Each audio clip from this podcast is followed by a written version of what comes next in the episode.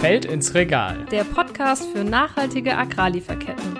Mit Lara und Thilo. Ja, willkommen zu einer neuen Folge vom Feld ins Regal und heute mal mit einer Spezialausgabe. Es geht jetzt nämlich nicht mehr vom Feld ins Regal, sondern vom Meer ins Regal. Doch bevor wir ins Thema starten, wie ihr schon im Opener gehört habt, ist nicht mehr Tia jetzt meine Co-Moderation, sondern Lara. Erstmal herzlich willkommen, Lara. Vielleicht stellst du dich mal ganz kurz vor. Ja, vielen Dank, Thilo. Äh, Grüße gehen an dieser Stelle natürlich an Tia raus, meine Vorgängerin, die jetzt in Kambodscha lebt und arbeitet. Und ich freue mich hier, ihre Position zu übernehmen. Ja, ich bin wie Thilo auch Teil der Initiative für nachhaltige Agrarlieferketten und beschäftige mich dort mit Herausforderungen in globalen Lieferketten. Und Teil von unserer Arbeit ist eben auch der Podcast. Und wir sprechen hier mit ganz spannenden Gästen, die sich in ihrem beruflichen Alltag auch mit diesen Themen beschäftigen. Und deshalb freue ich mich, diesen Podcast mit dir weiterzuführen, Tilo. Ja, freut mich auch, dass du dabei bist. Ähm, und um mal direkt auf unser heutiges Thema zu kommen, ähm, hast du dich denn schon mal mit dem Thema nachhaltige Fischerei auseinandergesetzt? Gute Frage, Thilo. Ja, geht so, würde ich mal ehrlich beantworten. Also ich glaube, ich bin da nicht ganz naiv und hab äh, denk an Captain Iglo, wenn ich an Fischerei denke, aber war bisher auch noch nicht ganz tief drin im Thema. Das hat sich aber geändert oder zumindest ein bisschen geändert, seitdem ich die Netflix-Doku Seaspiracy gesehen habe. Und da habe ich mir direkt gedacht, Thilo, lass uns doch mal eine Folge dazu machen. Und wir haben direkt zwei spannende Experten zu dem Thema gefunden. Ja, du hast es gerade äh, angesprochen, die Netflix-Doku Seaspiracy hat ähm, nicht zuletzt auch in den äh, so, im Social Media Wellen geschlagen, um das mal mit einem ähm, mit einer Meeresmetapher zu verbinden, ähm, aber nicht zuletzt auch viel Kritik geerntet, denn ähm, ja, die Aufmachung des Films wird dafür kritisiert, eher pseudowissenschaftlich vorzugehen und die wissenschaftlichen Fakten eben auch für eine bestimmte Message zu verdrehen. Also da gibt es ganz klar diesen, diesen Gegensatz von Entertainment äh, und äh, Information mhm. sozusagen. Und das wollen wir uns heute mal genauer anschauen und haben dazu, wie Lara schon gesagt hat, zwei spannende Gäste eingeladen, die sich in ihrem beruflichen Alltag nämlich mit dem Thema beschäftigen. Und unser erster Gast ist Julius Palm. Äh, Lara, magst du Julius mal ganz kurz vorstellen? Ja, Julius ist Director of Sustainability and Innovation bei Follow Food und hat sich während seines Studiums der Kulturwissenschaften schon früh mit Nachhaltigkeitstheorien beschäftigt und ja, wie wir als Gesellschaft eigentlich nachhaltiger werden können. Und er hat uns auch verraten, dass er nie dachte, dass er mit seinem eher idealistischen Ansatz mal in einem Unternehmen landen wird, sondern vielleicht eher in einer NGO. Nun ist er aber schon seit drei Jahren bei Follow Food. Und Follow Food wurde 2007 als Follow Fish gegründet und war damit die erste nachhaltige Fischmarke in Deutschland. Und das Besondere, der Name verrät es schon ein wenig, ist der Tracking Code, also zur Rückverfolgbarkeit des Fischprodukts. Und durch den Code kann man eben erkennen, wo der Fisch herkommt, wo er gefangen wurde und wie er verarbeitet wurde. Und das heißt, so verstehe ich das Unternehmen, es gibt uns ein Versprechen von voller Transparenz und dass wir Fisch mit gutem Gewissen essen können. Und das wollen wir uns heute mal genauer anschauen und freuen uns, dass Julius, Julius da ist. Hallo Julius. Hallo zusammen, schön hier zu sein. Ja, und als weiteren Experten haben wir uns noch Philipp Kanstinger dazu geholt. Ähm, und Philipp arbeitet jetzt schon seit zehn Jahren beim WWF und ist dort für Zertifizierung von Fisch- und Meeresfrüchten zuständig. Und unsere Meere sind schon seit der Kindheit für ihn ein Thema, hat er uns im Vorgespräch gesagt, äh, wo er häufig an der Nord- und Ostsee gewesen ist und dort beispielsweise schon bei einer örtlichen Fischerei ausgeholfen hat. Und das war letztendlich auch ähm, unter anderem der Grund, weswegen er Meeresbiologie studiert hat und daran letztendlich auch promoviert hat. Und ähm, auch im Vorgespräch hat er uns davon berichtet, dass er die Veränderung in der biologischen Vielfalt äh, in den Meeren sehr direkt gesehen hat, also besonders bei seinen Forschungen im Mittelmeer. Und auch von dir freuen wir uns zu hören, wie es um die Nachhaltigkeit in der Fischerei steht. Herzlich willkommen, Philipp. Dankeschön. Ich freue mich hier zu sein und auf das Gespräch. Super. Ja, wir freuen uns, dass ihr an Bord seid und bevor wir tiefer ins Thema einsteigen, direkt ein kleines Spiel zum Aufwärmen. das Entweder-Oder-Spiel. Also ihr bekommt zwei Begriffe und dürft euch gerne aus dem Bauch heraus für einen Begriff entscheiden. Es bedarf auch keiner Erklärung, aber wenn ihr wollt, dürft ihr natürlich. Philipp, bist du als erster bereit? Ja, ich bin bereit. Super. Bio oder Fairtrade? Fairtrade. Karpfen oder Kabeljau? Karpfen. Netflix oder Fernseh? Netflix. Ah, wunderbar. Das passt ja zum Thema. Danke, Philipp. Dann geht's zu dir rüber, Julius. Oh, war ja. Okay. ja, kommen wir mal zu dir, Julius. äh, Mittelmeer oder Nordsee? Mittelmeer. Mhm. Lachs oder Shrimp? Eigentlich weder noch, aber ich muss mich ja entscheiden, deswegen Shrimp. okay. Und Doku oder Spielfilm? Doku. Mhm. Ja, ich meine, eure beiden letzten Antworten haben mir eigentlich schon auf unser Gesprächsthema hingewiesen. Äh, Netflix und Doku passen ja sehr gut zusammen. genau. genau.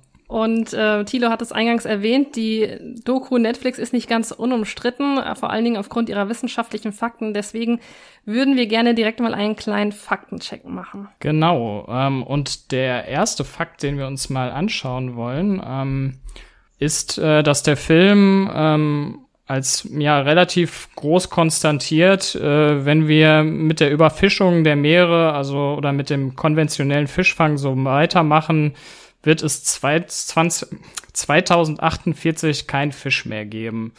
Ähm, ja, was hat es damit auf sich? Das macht einem ja schon ein bisschen Angst, wenn es wirklich so ist. Ähm, aber stimmt das eigentlich?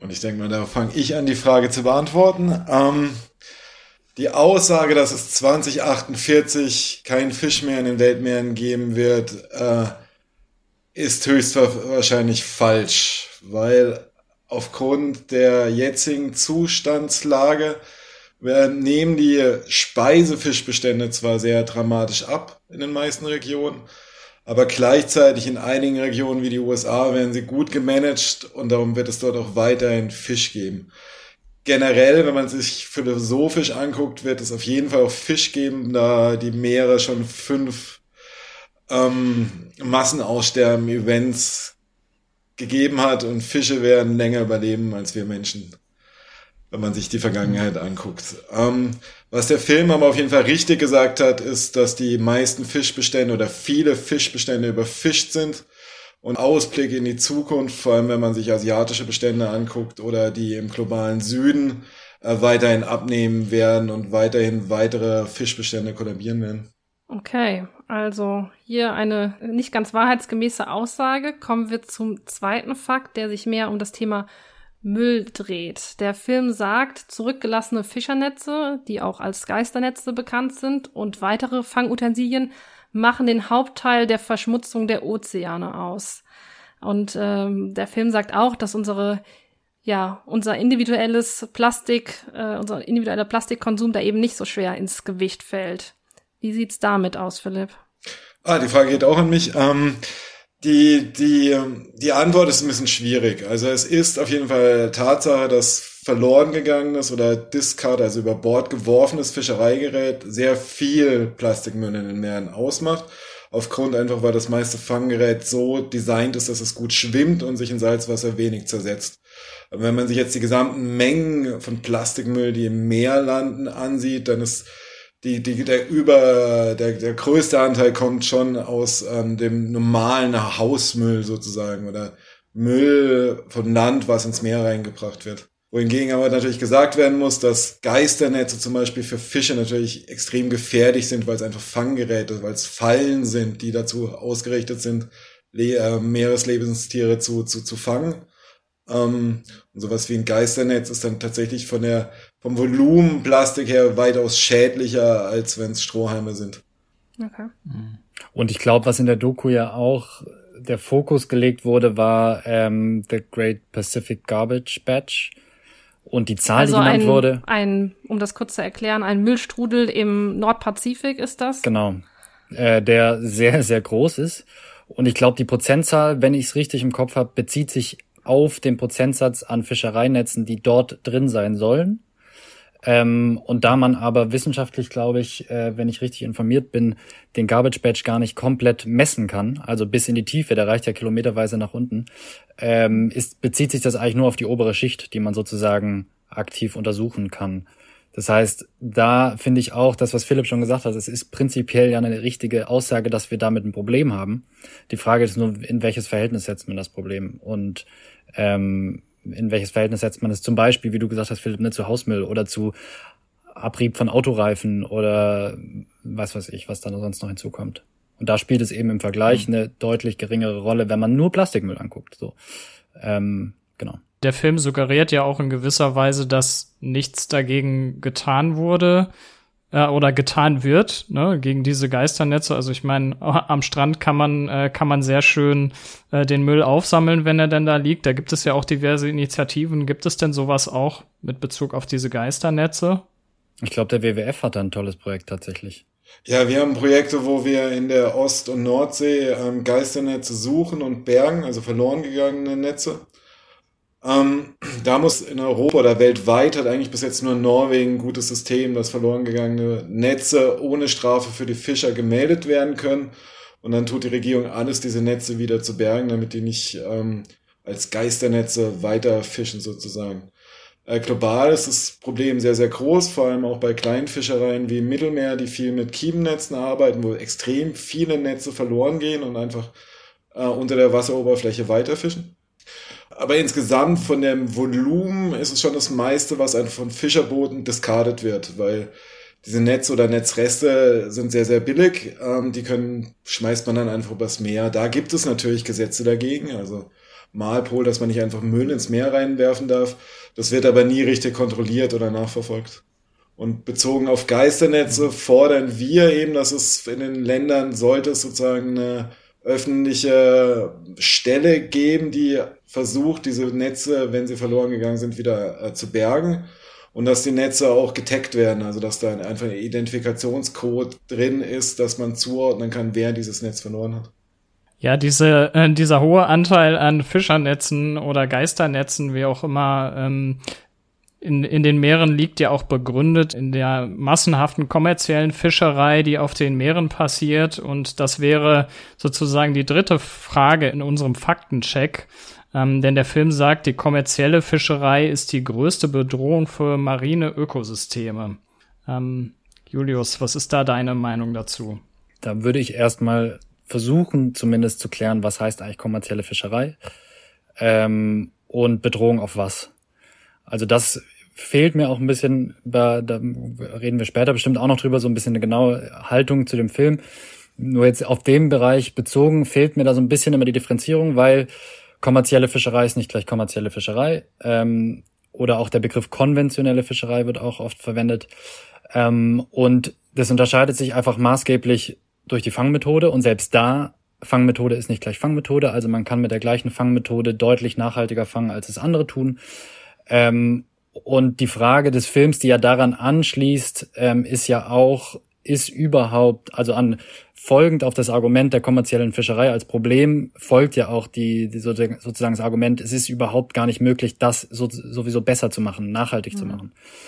Ähm, und das finde ich äh, einfach nicht nur gefährlich in der in der Drastik der Aussage, sondern einfach auch schlichtweg, es ist falsch, weil es gibt genug wissenschaftliche Evidenz dafür, dass man die Meere befischen kann, so dass es den Fischbeständen und auch dem Meeresökosystem ähm, entweder nicht schadet oder sogar dafür sorgt, dass man dazu beitragen kann, dass sich Fische, Fischbestände gesunden, weil man sie eben in einem sinnvollen Management, ich kann das immer, ich stelle mir das meistens, es ist jetzt sehr verbildlich und sehr, also grob schnitziger Vergleich, aber wenn man sich die, die, die Pflanzen, äh, pflanzlichen Ökosysteme anguckt, also die terrestrischen Ökosysteme, also Boden und, äh, und Bäume und, und, und Landwirtschaft und so, dann arbeiten ja Gärtner oder Landwirte damit auch mit diesem Impuls im Ökosystem, was die Natur selbst auch macht. Ähm, wenn Wildtiere zum Beispiel Bäume zurückfressen oder Gärtner eben einen Baum zurückschneiden, dann ist das ein Wachstumsimpuls, noch stärker als vorher zu wachsen.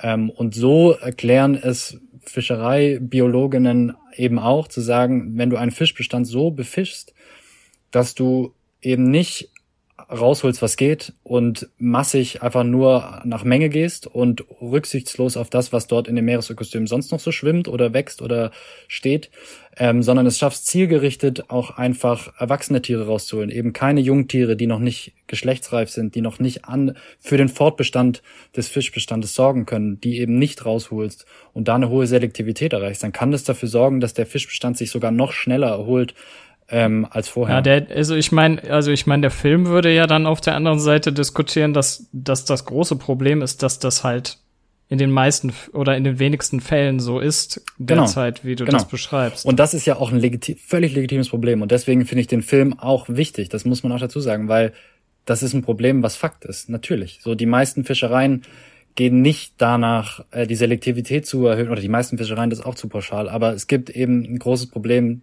dass das sehr oft unreguliert passiert, sagen wir es so. Und das ist das Problem der, für mich der kommerziellen Fischerei, ist, dass sie weitestgehend unreguliert ist.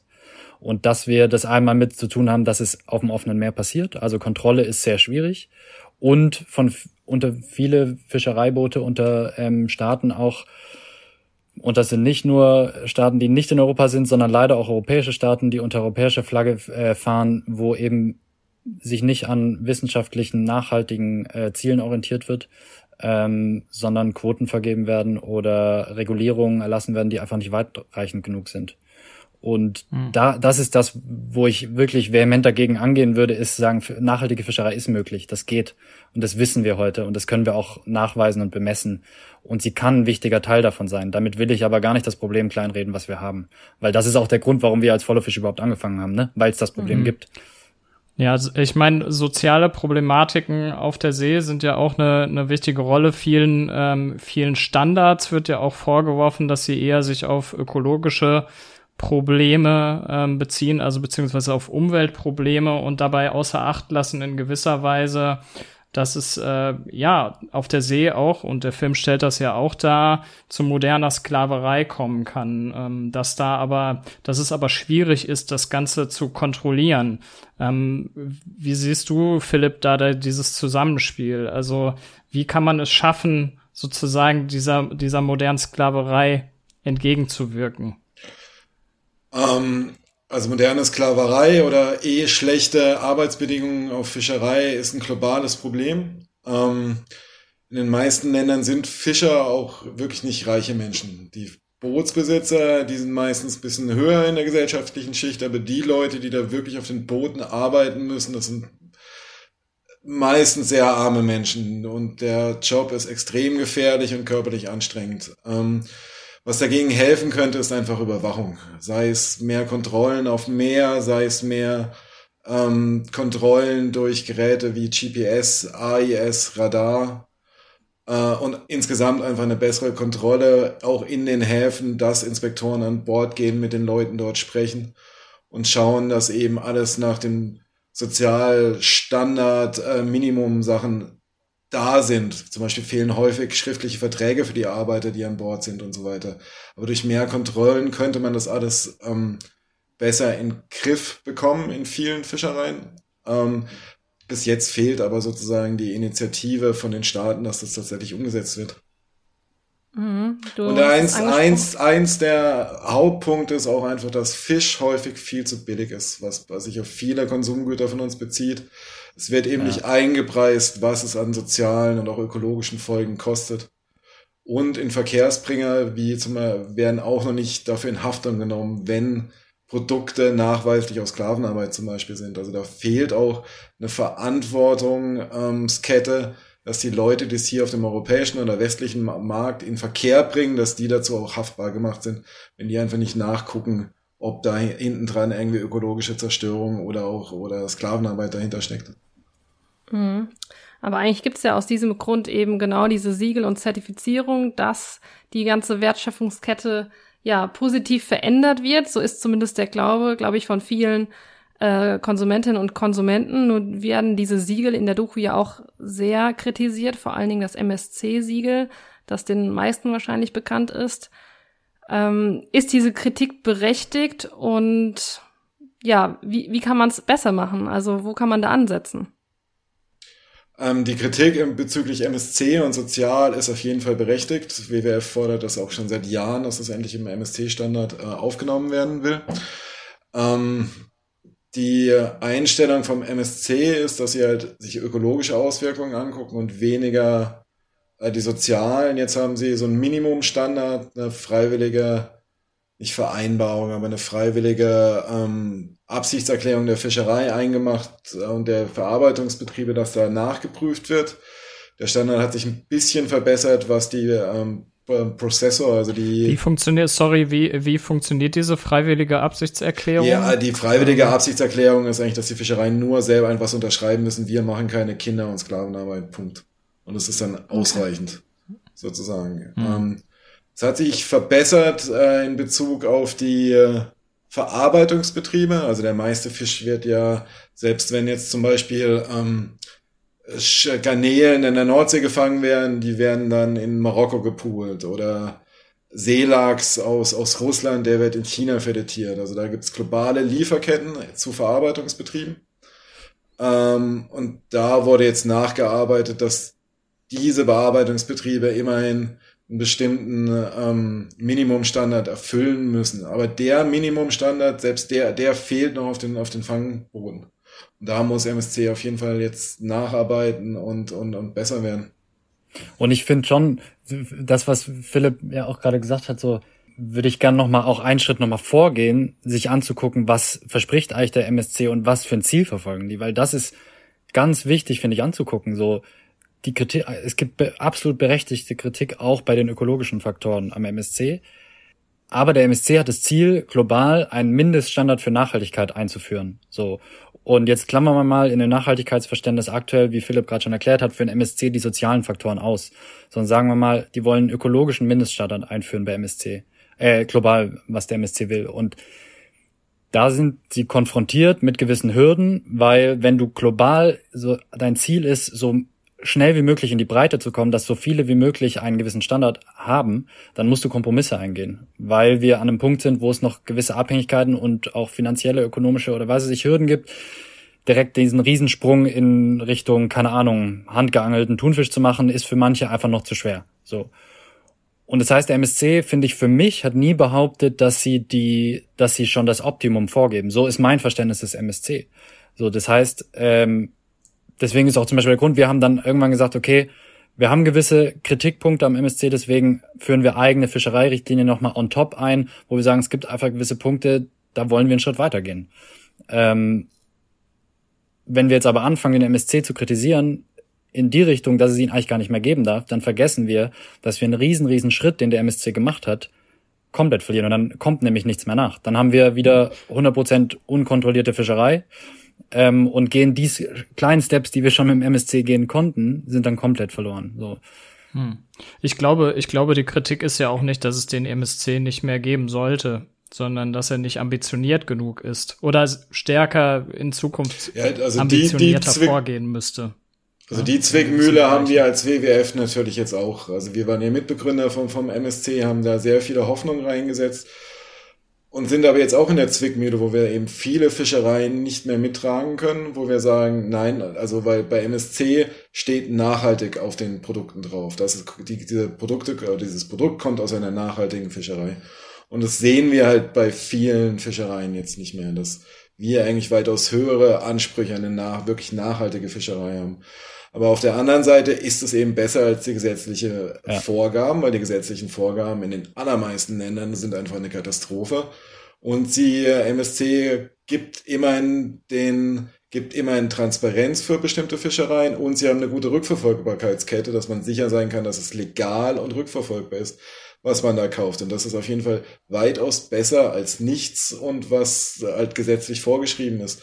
Darum sehen wir uns gerade in der Zwickmühle, dass wir nicht wissen, was wir da genau machen sollen beim MSC. Auf der einen Seite wollen wir halt eigentlich wirklich was, haben wir viel höhere Ziele, wo die Fischerei weltweit sich hin müsste eigentlich. Vor allem die industrielle Fischerei, die ja den größten Teil äh, des, der MSC-Zertifizierung ausmacht. Und auf der anderen Seite wo möchten wir oder können wir uns nicht total komplett dagegen stellen, weil wir dann plötzlich in einer Situation sehen, wo es wieder zurück aufs gesetzliche Minimum geht was eben noch viel katastrophaler ist. So. Voll, die Zwickmühle sehe ich genauso. Und vor allem, ich meine, wenn man sich mal den, den landwirtschaftlichen Bereich anguckt, da ist es ja viel, viel differenzierter in den Abstufungen, was es für Zertifizierungen gibt. Also da geht's von EG Bio, Mindest Bio, äh, Mindeststandard bis hin zu Naturland, Bioland, Demeter. Das sind ganz krasse Abstufungen in dem Spektrum, was ist eigentlich nachhaltig? Und das gibt's in der Fischerei einfach nicht. Also das ist ja die, die Zwickmühle, die Philipp anspricht, ist ja dieses, man weiß gar nicht wohin, wenn man den MSC kritisieren will, weil es gibt keine Alternative, wo man sagen, guck mal, hier geht's besser. So, zumindest nicht in dem Ausmaß. Und da ist schon die Definition auch, was heißt mhm. eigentlich nachhaltig. Und das verstehe ich.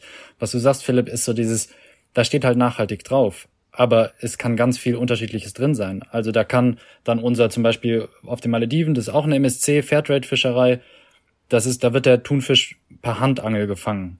So, da wird jeder einzelne Thunfisch mit einer Angel von einer Person rausgenommen. Aber genauso gibt es andere Thunfischfischereien, die auch MSC-zertifiziert sind, wo einfach noch mit ordentlich invasiven Fangmethoden gefangen wird und wo es ordentlich Beifang gibt, wo auch die Kritik berechtigt ist, wo man sich fragen muss, will man das, dass dabei ähm, ein erheblich größerer Beifang entsteht, dass dabei Fischbestände äh, befischt werden, die vielleicht nicht ganz so gesund sind, will man das. Und da, da in dem Spannungsfeld befinden sich und es gibt schon lange die Kritik äh, oder die, den Wunsch ja auch zu sagen, führt man nicht sowas ein wie MSC Gold, Silber, Bronze? Kann man, ich verstehe auch die Kritik, warum das auch Quatsch ist, weil dann fängt man wieder an, dann weiß man gar nicht mehr, wo man hingehen soll, aber ich glaube, diese Unterscheidung, dass die fehlt oder dass es keine, dass es alternativlos ist, ist auch eins der großen Herausforderungen. Ja, sehe ich genauso. Also eins der guten Beispiele ist, es ist eine der ersten Schwertfischfischereien, die es auf weltweit gab. Und Schwertfisch ist eben sehr schwierig zu managender Fisch, weil er sehr groß ist. Man hat häufig viel Beifang war eine kanadische Harpunenfischerei. Und die Leute haben tatsächlich, das sind so lange Boote mit einem langen Ausläufer vorne, die suchen sich vom Mast aus, wo ein, wo ein Schwertfisch ist, fahren dem hinterher und einer steht vorne mit einer Harpune und fängt halt diesen Schwertfisch. Und es gibt eigentlich nichts Nachhaltigeres, okay? Man braucht halt relativ viel Treibstoff, aber es wird wirklich nur dieser eine Schwertfisch nach und nach, nacheinander gefangen. Ähm, jetzt Danach, zwei, drei Jahre danach, wurde aber eine Langleinfischerei im gleichen Gebiet irgendwie auch MSC zertifiziert. Und Langliner fängt man sehr viel Haie mit bei, man fängt Schildkröten mit bei. Und das ist halt viel, viel schwieriger, so eine Langleinfischerei irgendwie ähm, nachhaltig zu machen. Und selbst das Level der Nachhaltigkeit ist viel geringer als bei so einer, Scher äh, bei so einer Harpunenfischerei. Jetzt hat der Konsument aber einfach nur eine, eine, eine Dose oder ein, ein Stück Schwertfisch und da steht halt dieses MSC-Logo drauf. Aber es wird nicht klar sichtlich gemacht, dass die eine MSC-Fischerei ja. halt viel, viel nachhaltiger ist als die, als diese Langleinenfischerei, sondern da wird dem Verbraucher auch wieder Informationen weggenommen sozusagen. Und das wäre echt zu einfach. Gemacht. Aber diese nachhaltigen Methoden oder ja Beispiele, die ihr genannt habt, die reichen ja jetzt nicht aus, um diesen großen Bedarf an, an Fisch äh, zu, zu erfüllen. Die Doku diskutiert dann ja das Prinzip der Aquakultur, also die, die Aufzucht von Fischen. Sagt aber letztendlich auch, dass diese aufgrund verschiedener Problematiken auch nicht nachhaltig sein kann. Welches Potenzial hat eurer Meinung nach die Aquakultur? Ja, also das wird im Film auch falsch wiedergespiegelt, meiner Meinung nach. Bis jetzt, oder jetzt ist es schon so weit, dass jeder zweite Fisch auf unserem Teller aus Aquakultur kommt. Also wir fangen ungefähr 100 Millionen Tonnen Wildfisch und 100 Millionen Tonnen Seafood, Meeresfrüchte, Fisch wird in Aquakultur gezüchtet. Ähm, die meiste Aquakultur findet in Asien statt und es sind vor allem Friedfische wie Karpfen, Tilapia, Pangasius. Und die brauchen eigentlich so gut wie kein Fischmehl. Also das sind tatsächlich, diese Friedfische ernähren sich sehr weit unten in der Nahrungskette. Ähm, das ist, kann eine extrem nachhaltige Lebensmittelproduktion sein. Das Problem aber sind einfach diese karnivoren Marienfische, die viel Geld bringen, wie jetzt zum Beispiel ähm, See, ähm, Dorade, Wolfsbarsch, aber auch Lachs, weil die sind insgesamt vielleicht 10, 15 Prozent der weltweiten Aquakulturproduktion brauchen aber knapp 90 Prozent des äh, Fischmehls und Fischöls, was produziert wird. Also da gebe ich dem Film vollkommen recht. Das ist einfach eine unglaubliche Ressourcenverschwendung, was wir da veranstalten, um Luxusprodukte zu machen, die die ähm, Ernährungssicherheit der Weltbevölkerung nicht voranbringen. Aber diese anderen 80 Prozent, was gezüchtet wird, die bringen auf jeden Fall der, der Ernährungssicherheit eine Menge. Ähm, aber das sind eben nicht diese Luxusprodukte, sondern halt sowas wie eher bei uns Karpfen mhm. oder sowas. Und nicht der sonntägliche Lachs, den, den die Leute jetzt irgendwie erwarten, dass es den jede Woche mhm. gibt. Ja, ich meine, es, es gäbe noch sehr viele äh, Aspekte, die man, äh, die man besprechen äh, könnte. Also ich finde, äh, finde dieses Thema Aquakultur, ähm, Fischerei auf See, diesen, äh, ja, diese beiden Thematiken auch sehr, sehr spannend, äh, will aber dann nochmal ähm, zurückkommen auf das Thema, okay, was mache ich denn jetzt eigentlich als Verbraucher oder Verbraucherin? Ne?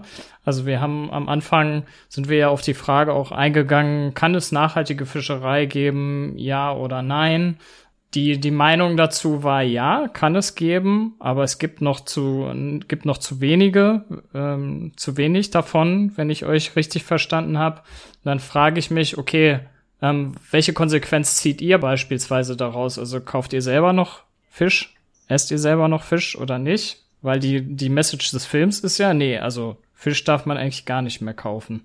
Also deswegen habe ich auch ganz am Anfang mhm. äh, bei der Frage entweder oder gesagt, weder noch, weil ich gar keine tierischen Produkte esse und das auch immer für Belustigung oder eher mal irritieren sorgt, weil ich für ein Unternehmen arbeite, was Fisch verkauft aber weil ich für mich die Entscheidung getroffen habe, so aus Wohlbefinden und irgendwie, dass ich das nicht will ähm, und auch ursprünglich aus ökologischen Gründen, weil ich gesagt habe, es braucht im Zweifel nicht noch einen, der auch noch Fisch isst, so ich und ich habe eh nicht so Lust drauf, so nach dem Motto. Aber ich würde, wenn man jetzt sagt, trotzdem aus der Haltung aus, ich habe ja trotzdem Erfahrungshorizont mit Fisch, ohne, ohne trotz dessen, dass ich keinen esse, ähm, würde ich einfach das ist schwer zu beantworten, weil es viel abverlangt, glaube ich, als Verbraucherin generell zu konsumieren heutzutage und herauszufinden, was kann ich eigentlich noch mit gutem Gewissen essen.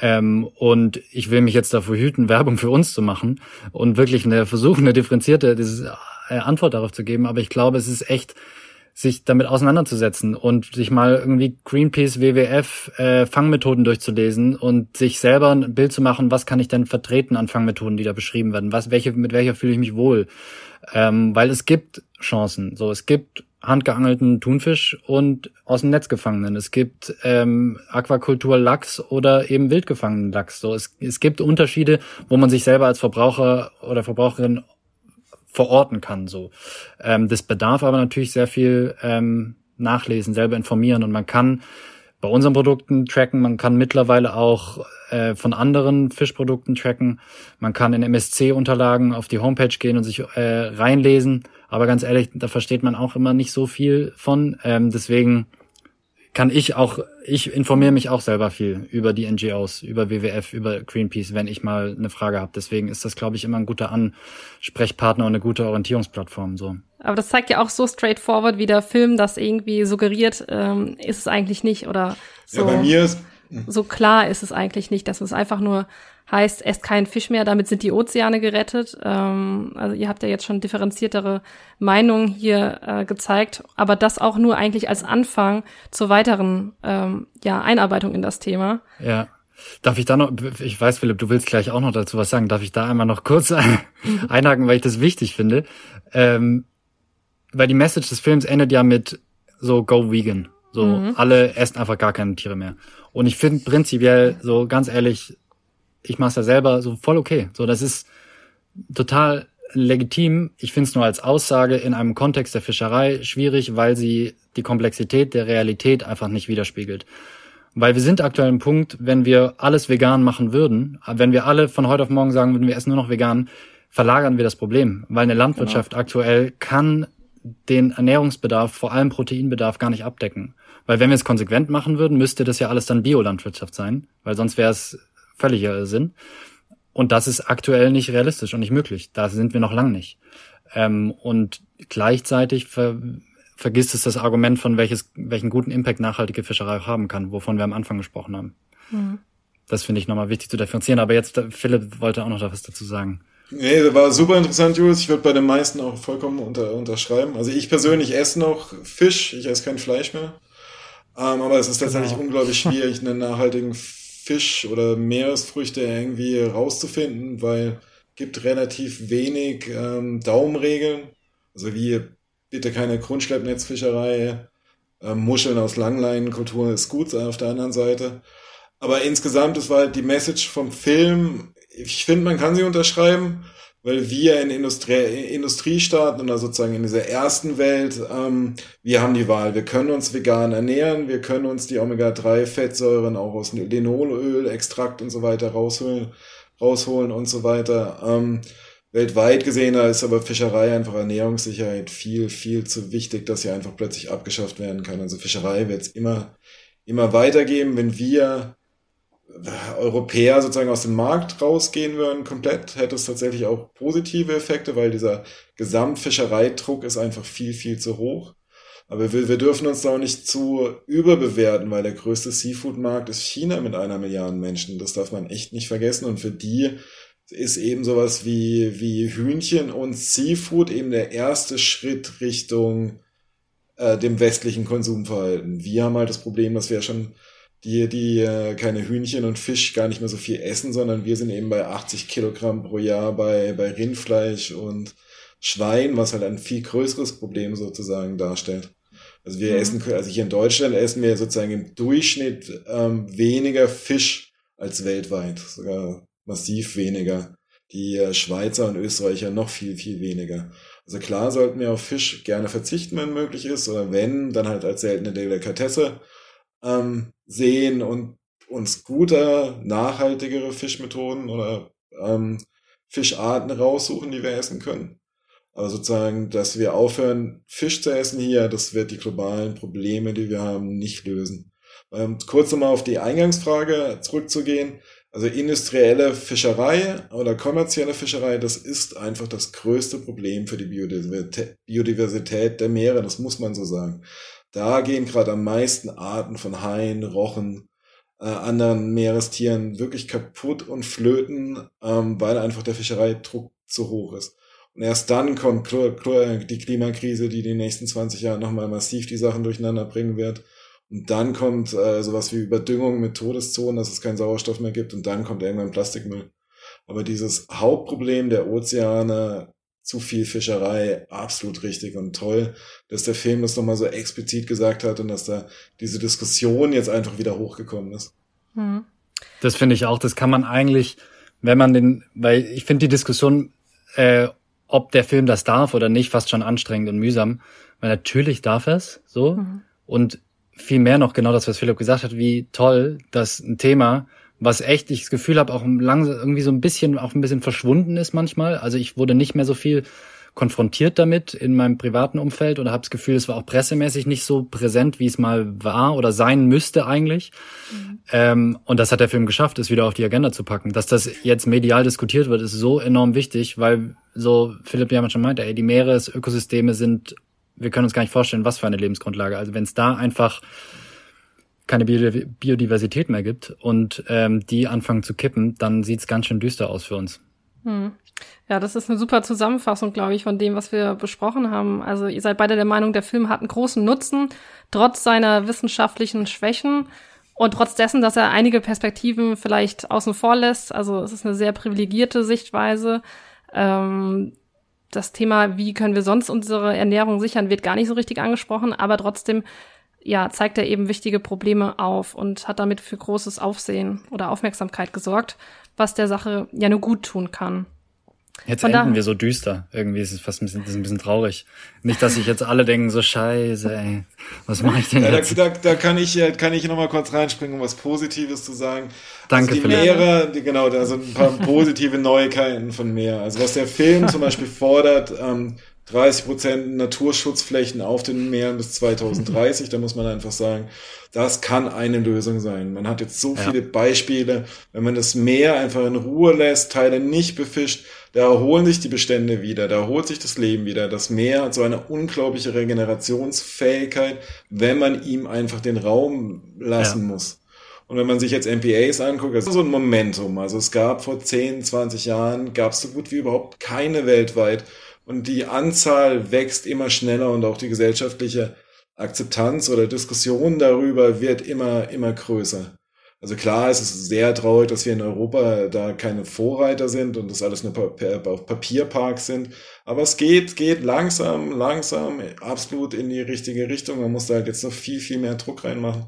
Aber dass das Meer sich regenerieren kann, das hat man jetzt bei vielen Sachen gemerkt, sei es viele marine Schildkröten, die besser geschützt sind, dass sie sich erholen. Irgendwie Walfang ist ein ganz tolles Thema mit Großwalen, die in den, in den 80er Jahren kurz vorm Aussterben waren mit wenigen hundert Tieren und plötzlich hat man eine riesige Population von Blauwalen wieder, die sich innerhalb von 40, 50 Jahren wieder erholt haben, wenn man die Sachen halt in Ruhe lässt, so.